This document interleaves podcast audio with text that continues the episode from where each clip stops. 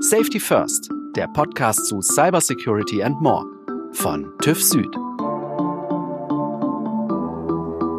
Willkommen zu einer neuen Folge Safety First. Mein Name ist Schleen Golmitzer und in der letzten Folge haben wir mit den beiden TÜV-Experten Heiko Adamczyk und Josef Güntner gesprochen, warum zur industriellen Sicherheit inzwischen die Cybersicherheit ganz elementar mit dazugehört.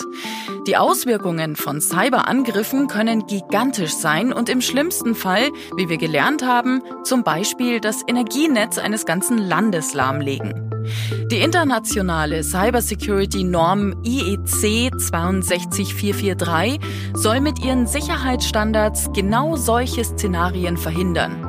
Heute, in der letzten Folge vor der Weihnachtspause, soll es darum gehen, wie eine solche Norm entsteht. Wer darf da alles mitbestimmen? Wer hat am Ende was davon? Ich sag nochmal Hallo zu Josef Güntner und Heiko Adamczyk. Hi. Ja, hallo.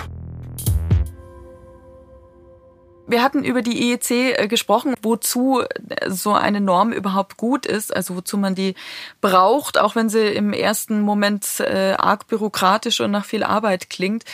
Aber vielleicht können wir noch ein bisschen aufdröseln, wie entsteht denn so eine Norm? Wer ist daran alles beteiligt? Wer darf alles mitbestimmen, was genau in dieser Norm festgelegt wird? Das ist relativ einfach zu beantworten. Also so eine internationale Norm ist natürlich eine Konsensmaßnahme. Das heißt, es ähm, gibt hier einfach ein Projekt, äh, kann man sich richtig so vorstellen, auch wie wir Produktentwicklung betreiben, wird so eine EC-Norm quasi auch als Projekt aufgesetzt. Es gibt in Regel eine Work-Item-Proposal, also irgendjemand hat eine Idee gezündet, wie zum Beispiel das Thema Security in der OT-Bereich zu adressieren. Und wenn so ein Projekt halt durchgestartet wird, dann wird, wie gesagt, in den verschiedenen Ländern sogenannte Spiegelgremien aufgemacht. Und dieses Spiegelgremium ist also zusammengesetzt aus verschiedenen Vertretern ähm, der Industrie, Wissenschaft und ähm, kann eben entsprechend die Normen jetzt hier erarbeiten, miterarbeiten. Und ähm, wenn man eben Interesse hat, daran mitzumachen, das kann jeder tun. Das ist ja quasi äh, im Prinzip offen. Ja, diese Kreise sind offen, jeder kann daran teilnehmen. Und äh, in der Regel hat man natürlich schon gewisse Interessen daran teilzunehmen. Ich sage mal so, dass man aus den entsprechenden Industrien ja auch vielleicht ähm, an der Stelle einfach die Not hat, das Thema zu bearbeiten. Man hat selber Fragestellungen innerhalb des Betriebes vielleicht nicht lösen können. Oder man hat sogar die ersten Ideen, wie man das umzusetzen hat und möchte sie halt gerne teilen. Und ähm, am Ende des Tages ist es aber immer ein Konsens. Und das ist mal ganz wichtig zu unterstreichen auch. Das heißt, klar, man kann mit einer einzelnen Idee in diesen Arbeitskreis hineintreten. Man muss sie aber ein Stück weit eben auch argumentieren. Ne? Und es muss am Ende eben auch akzeptiert werden vom gesamten Arbeitskreis. Und erst dann ist man in der Situation, dass dieser Arbeitskreis eine deutsche Meinung hat, die dann wiederum in die IEC eingespeist wird. Und das ist das quasi das ganz große Gremium, wo international letztendlich die Teilnehmer denn das Thema besprechen. Und dann muss es natürlich da auf dieser letzten Instanz eben natürlich auch einen Konsens geben. Und dann kommen wir eigentlich zu einer Norm. Wie erfolgreich oder schnell erfolgreich entsteht denn dann so eine Norm? Weil es scheint mir ja doch ein recht komplexes Thema zu sein und lange zu dauern, alle gemeinsam auf das gleiche Thema binden zu können, auf den gleichen Nenner zu bringen, so dass sich dann am Ende auch wirklich alle einig sind drüber, was ist jetzt die Norm, so soll sie umgesetzt werden.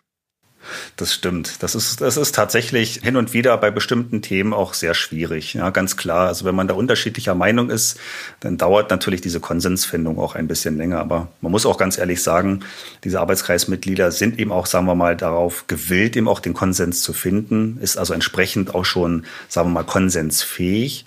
Nichtsdestotrotz dauert es zum Teil eben schon, ähm, ja, wir reden eben wirklich von mehreren Jahren. Also ich denke mal, so eine typische IEC-Laufzeit sind zwei bis drei Jahre, die mindestens dafür brauchen, so eine Norm entstehen zu lassen. Dann kommen typische Review-Zyklen, also letztendlich, ähm, wenn man eine Norm in einen gewissen Stand gebracht hat, dann muss man eben auch einen offiziellen Review machen. Ne? Das heißt, es wird dann wiederum in die gesamten Arbeitskreise ausgerollt, verteilt das an ihre Mitglieder und jeder kann Comments machen. Also kann im Prinzip Änderungsvorschläge bereiten. Wenn sie einmal festgezurrt ist, die Lob ist geschlossen, dann ist es aber nicht so, dass sie auf Lebenszeit für immer und ewig quasi in dem Zustand verbleibt, sondern auch die IEC hat, wie es im Je-Projekt üblich ist, auch gewisse Maintenance-Zyklen. Das heißt, ich muss sie überarbeiten. Und alle paar Jahre trifft man sich in der Folge wieder weil neue Erfahrungen da sind, vielleicht auch mit bestimmten Themen, überarbeitet man diese Normen. Und das passiert dann in der gleichen Art und Weise, wie ich gerade beschrieben habe. Und wenn wir uns das Ganze jetzt mal so anschauen, du sagst, Jahre vergehen dabei. Gerade im Bereich Cybersicherheit verändert sich ja die Bedrohungslage auch sehr schnell teilweise und ständig vor allem. Ist denn da die Norm nicht immer zwangsläufig fast schon veraltet, sobald sie dann in Kraft tritt? Also hinkt da eventuell die Regulierung immer so ein bisschen der realen Bedrohung hinterher? Sehr interessante Frage, weil äh, es hängt jetzt davon ab, wie ich diese Norm konstruiere. Wenn ich natürlich jetzt in eine, in eine Norm, in ein Schriftstück reinschreibe, wie eine gewisse Technologie mit einem gewissen Versionsstand sicher zu machen ist, ist es sicher sinnvoll und wahr, dass man es veröffentlicht, aber die Halbwertszeit, wo das Wissen noch sinnvoll ist, ist relativ kurz. Also wenn es jetzt beispielsweise in der Norm heißen würde, ihr müsst unbedingt äh, immer alle das Update 3.21 aufspielen.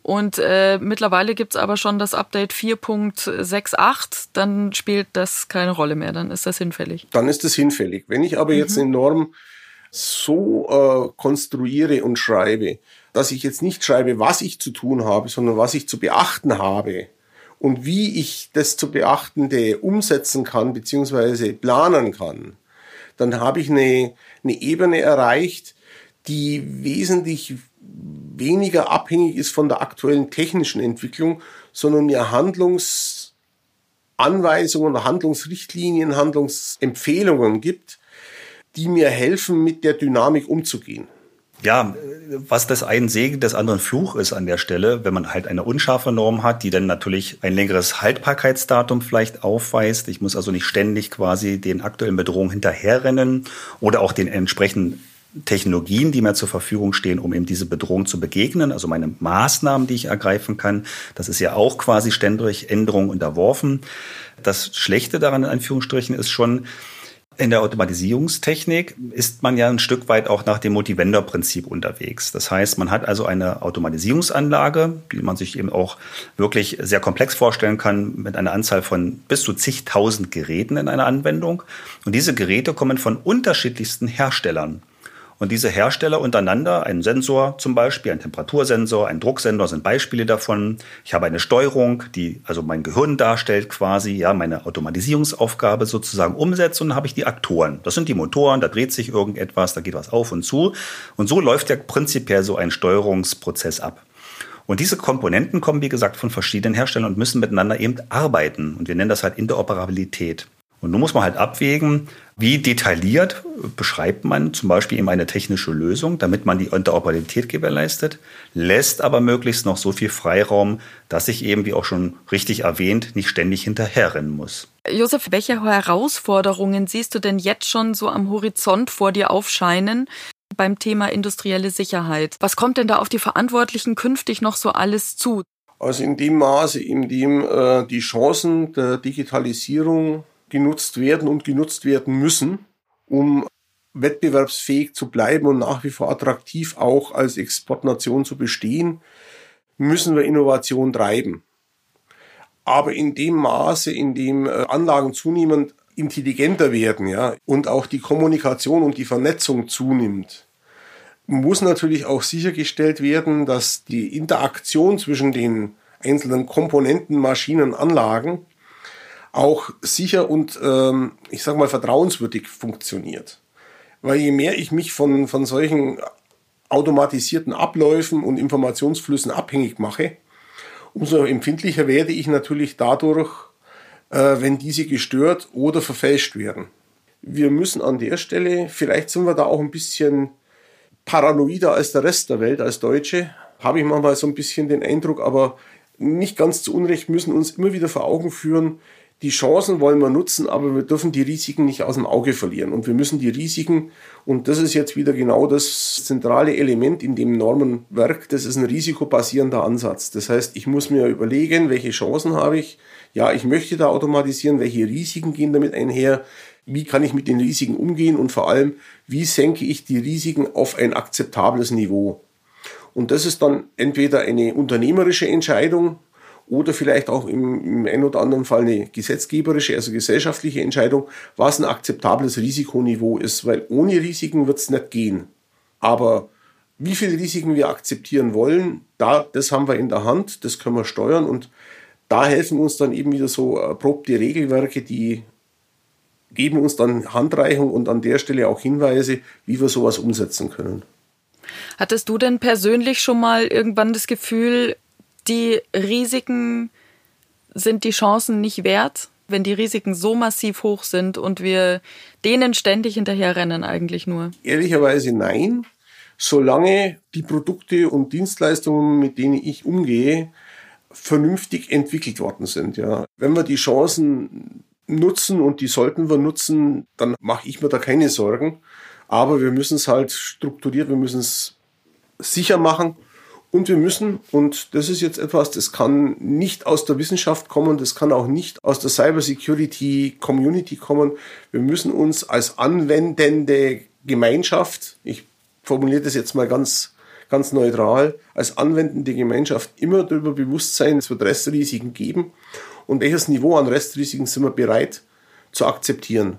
Und wo sagen wir nee? Und das müssen wir, das müssen wir aber auch durchsetzen können. Und das müssen wir auch durchsetzen können gegenüber Technologiegiganten wie jetzt Tesla, Google, Amazon und wie sie nicht alle heißen. Ja? Also ähm, die neigen ja auch an der Stelle dazu, manchmal ein Eigenleben zu führen und da ist es gut, eine große Gemeinschaft zu haben, dass die auch Einfluss nehmen kann. Jetzt sind wir wieder bei europäischen Regelungen. Ja.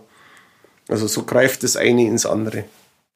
Heiko, darf ich dir noch eine Schlussfrage stellen? Das Ganze, was wir jetzt gerade besprochen haben, heißt ja auch, es müsste jetzt für mich eine kleine Anleitung geben für mein kleineres oder mittelständisches Unternehmen. Was habe ich zu tun, um meine industriellen Anlagen jetzt schon mal auf einen Grundstand zu bringen, um sie eben vor Cyberattacken schützen zu können? Ich denke mal, als allererstes äh, ist das Thema einfach beim Management zu platzieren. Man muss ganz klar sagen, ohne Management-Commitment geht erstmal gar nichts. Das bedeutet, dass man eben auch Ressourcen bereitstellt.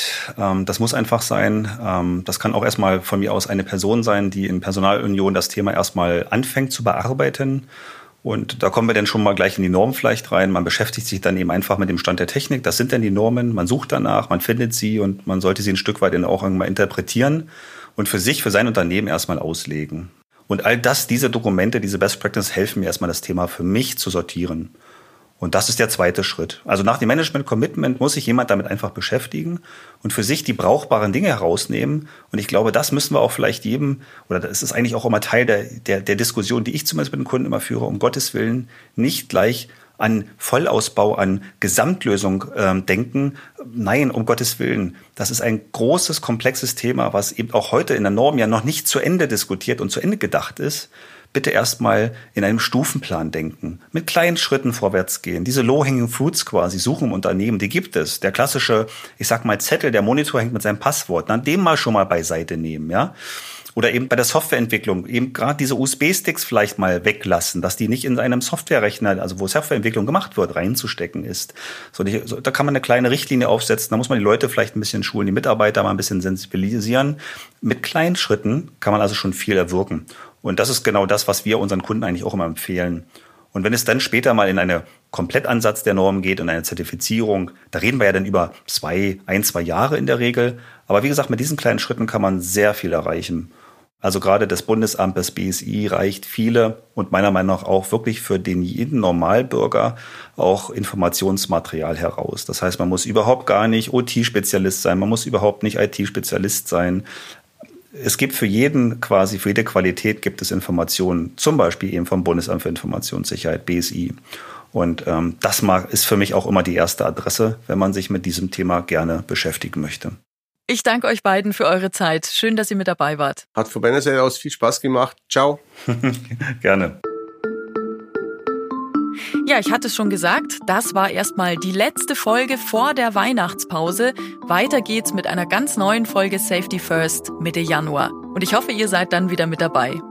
Alle Folgen von Safety First gibt es unter tuffsud.com slash podcast. Wenn ihr in Zukunft keine Folge verpassen wollt, dann abonniert uns auf vielen Podcast-Plattformen oder Podcast-Apps. Vielen Dank fürs Zuhören, bis zum nächsten Mal und stay safe. Safety First ist eine Produktion von TÜV Süd. Moderation Schlien Gollmitzer. Redaktionelle Umsetzung und Produktion Ikone Media.